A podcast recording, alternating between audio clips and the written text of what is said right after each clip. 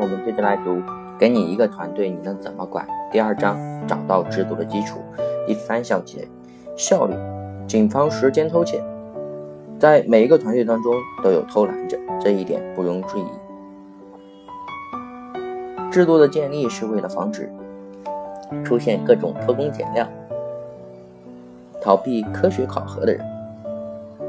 比如，一百个业务员当中，只有十到二十个人非常辛苦，他们是同事们眼中的笨蛋，因为他们每天早上从八点半，呃，开完会，会一口气干到下午六点下班，甚至加班也没有怨言，就像机器人那样拼命的工作。有六七十个人是正常的人，他们会在中午吃饭前就结束前天的工作，然后。跑到饭馆里造一份假的报表，下午再玩一圈，回公司交差。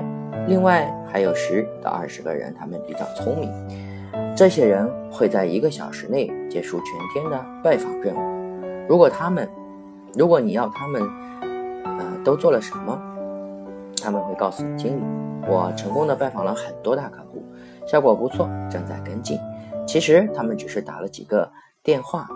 给那些公司的前台，这是至关重要的效率问题。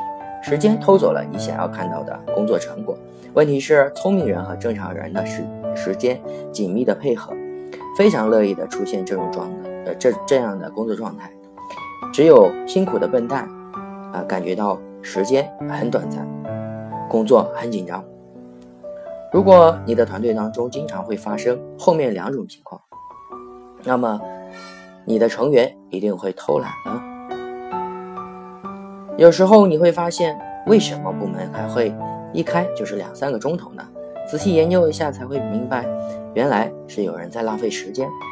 很多公司和部门的人将开会的议程写得很明白：早上开会，九点半会议室集合，或者什么时候开始讨论问题。但是从来没有写几点散会，啊，就是写也是假的。知道问题在哪里了吗？有一次在 CVS Caremark 公司开行政会议，我看到自己的手下玛丽在那里看资料，尽管她努力的向我演示着，但我还是看到了。玛丽，你好像在会前没有读过资料。他的反应是对我笑一笑，很不好意思。我马上说：“我们现在就要表决了，玛丽，你没有读过资料就没有办法进行表决。对不起，你现在出去，将资料读完再进来。”玛丽只好红着脸拿着资料出去。她坐在门口读，表情极为尴尬。我问大家：“诸位同事，资料你们看过了吗？”结果不出所料，出现了一片。沉默氛围，众人大眼瞪小眼，没有一个人敢主动的就这个问题发声。于是，本来二十分钟的会议，呃，二十分钟就能结束的会议，那一次我们开了足足三个小时。教训是什么？事后我召集团队当中的重要骨干，让他们进行主动的总结，然后得出了一个结论：会议资料不应该在当场阅读，而应该。在开会前发给所有的参会者，一到会就直接进行讨论和表决。我说，我们开会的目的就是马上把结果总结出来，而不是拿着一堆阅读资料，否则这将不是会议，反倒成了一场阅读比赛。用严格的考核截住那些被偷走的时间，让每一个人都有紧迫感。许多业务员为什么会在月初的时候表现得像富家公子，到了月底就像个忙碌的菜贩子？因为很多公司只有到了月底才考核当月的业绩，所以他们在月初的时候就会非常轻松，有着足够的时间让自己无所事事，反正没人考核，到了月底再绞尽脑汁的去赶工或者作假来也来得及。但如果你一周甚至两三天就考核他一次，或者每天都有固定的考核，结果就将会大不相同。我经常对公司的干部说，对于团，呃员工的考核，月底做一次，只是相当于死后验尸。等结果出来了，这个月已经过去了，团队的利益已经受损了，你就是那个杀了那个员工也没有用，只能缩短考核周期，加强考核的标准，用最严格的考核去节流时间，才能够做到掌控过程，并且最终的改善结果。现在很多公司都在运用这个原理，像国内的华龙公司。他们规定每个主管必须三天登记一次档期的销量，一个档期的销量若比去年同期出现了下降，就记一个黄牌。一个月有三个黄牌，这个主管就得下岗。还有可口可乐公司，他们把月工资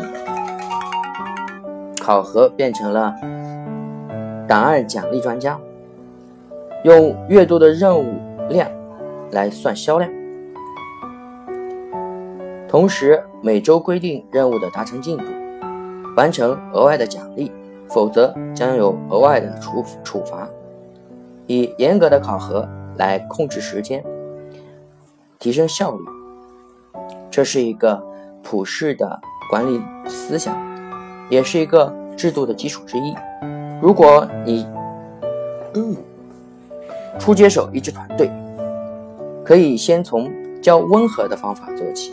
比如，将月底的考核变成一种月底考核加周档案期达成专家专案的方法，或者每周举行一次，今天是月底的活动，以督促员工激发工作能力、活力。